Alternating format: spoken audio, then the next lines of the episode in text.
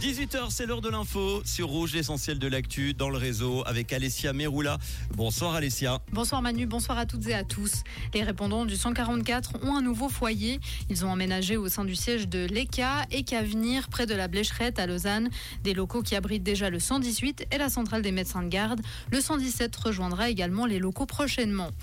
L'UDC devrait encore renforcer sa place de premier parti de Suisse lors des élections fédérales, selon le dernier baromètre électoral de la SSR publié aujourd'hui.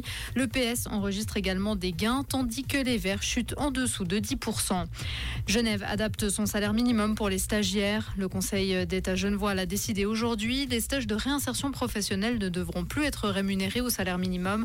Comme ces stages d'utilité publique ne sont pas rentables, les rémunérés au salaire minimum représentaient un frein. À l'international, le Hamas doit être qualifié d'organisation terroriste. C'est ce qu'a déclaré le Conseil fédéral aujourd'hui. Le gouvernement a à nouveau condamné l'offensive menée par le Hamas contre des civils israéliens. Il appelle à la libération immédiate des otages de l'organisation. La task force Proche-Orient étudiera les options juridiques pour interdire le Hamas.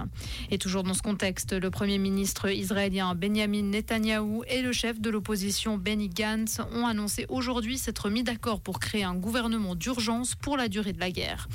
La ville japonaise de Sapporo a officiellement enterré aujourd'hui son intention d'organiser les Jeux olympiques d'hiver de 2030. Ceci notamment en raison des scandales de corruption en lien avec les JO de Tokyo 2020 qui ont choqué l'opinion publique nippone. La Suisse, la Suède et les Alpes françaises restent donc en lice pour les JO d'hiver 2030. Merci beaucoup Alessia. Retour de l'info tout à l'heure à 19h.